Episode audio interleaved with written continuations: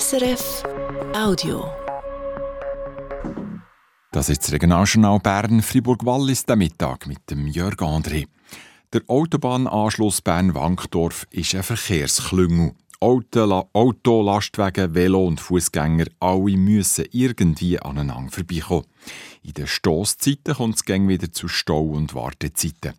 Darum wird die Stadt Bern möglichst gleich Ordnung machen. Mit neuen Zu- und Abfahrtsrampen, aber auch mit neuen Fuß- und Velowegen.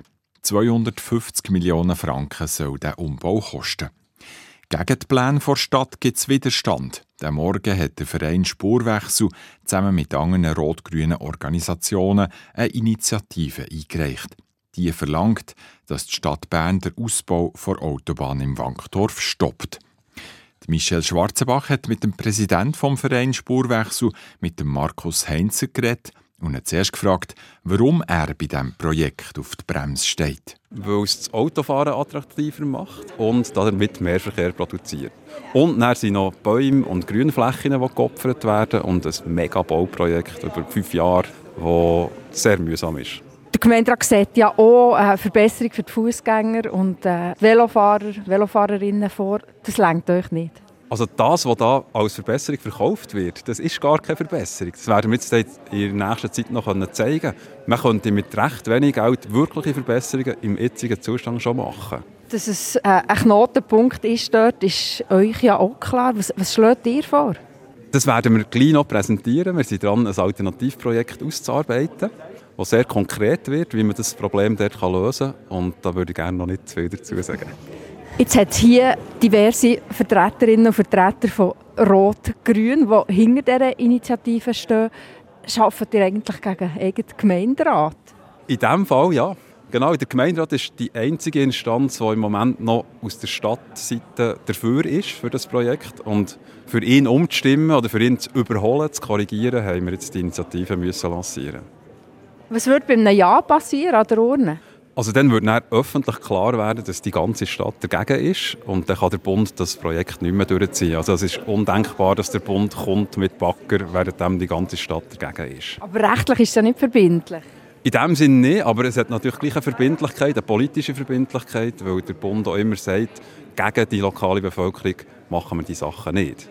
Sagt der Markus Heinzer vom Verein Spurwechsel. Die Walliser Staatsanwaltschaft hat heute eine Zwischenbilanz zu den Missbrauchsfällen in der katholischen Kirche veröffentlicht. Gemeldet haben sich bis jetzt 27 Personen im Zusammenhang mit sexuellem Missbrauch. Die Untersuchungen laufen aber noch weiter. Ruth Seeholzer. Der Untersuchungsbericht von der Universität Zürich, der im letzten September aufgedeckt hat, dass sexuelle Missbrauch in der katholischen Kirche praktisch flächendeckend im ganzen Land ist vorkommen, hat eine Welle von der Empörung ausgelöst. Über 1000 Fälle hat man in den letzten Jahrzehnten gefunden. Und das sei wohl nur die Spitze vom Eisberg, haben die Verfasserinnen von diesem Bericht geschrieben. Im noch bis vor wenigen Jahrzehnten sehr strenggläubigen Wallis hat es auch Missbrauchsfälle gegeben. In den letzten Monaten sind immer wie mehr Meldungen aufgetaucht. Kumuliert an Orten wie der Abtei von Saint-Maurice oder bei der rechtskonservativen Kirchengemeinde von Egon, aber auch viele Einzelfälle, auch im Oberwallis. Inzwischen hat Generalstaatsanwältin selber, Beatrice Biu, die Ermittlungen in diesen 27 Fällen übernommen, die bis jetzt den Behörden bekannt sind.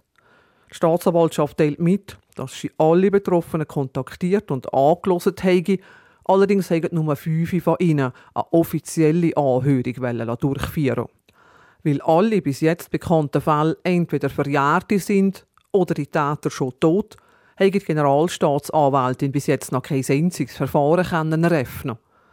Das Bistum Sitterteng aber uneingeschränkt mit den Untersuchungsbehörden zusammenarbeiten, schreibt die Staatsanwaltschaft Wallis weiter.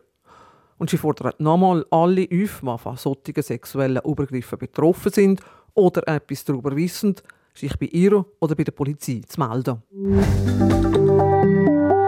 Nur gerade vier Monate nachdem Karin Moser als Rektorin vor Fernuni Schweiz zu Brig hat angefangen, ist sie schon wieder fort.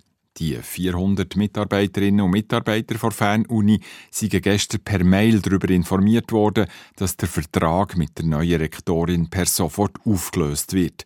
Das berichtet der Walliser Bote in seiner Online-Ausgabe. Der Entscheid hat das Präsidium einstimmig gefällt. Das gegenseitige Vertrauen sei nicht mehr gegeben, darum sei diese Entscheidung unausweichlich gewesen. An der Fernuni Schweiz mit ihrem Hauptsitz zu Brig studieren rund 2000 französisch, deutsch und englischsprachige Studierende. Das das Neueste aus der Region für einen Moment hier im Regionaljournal Bern Fribourg Wallis. Das war ein Podcast von SRF.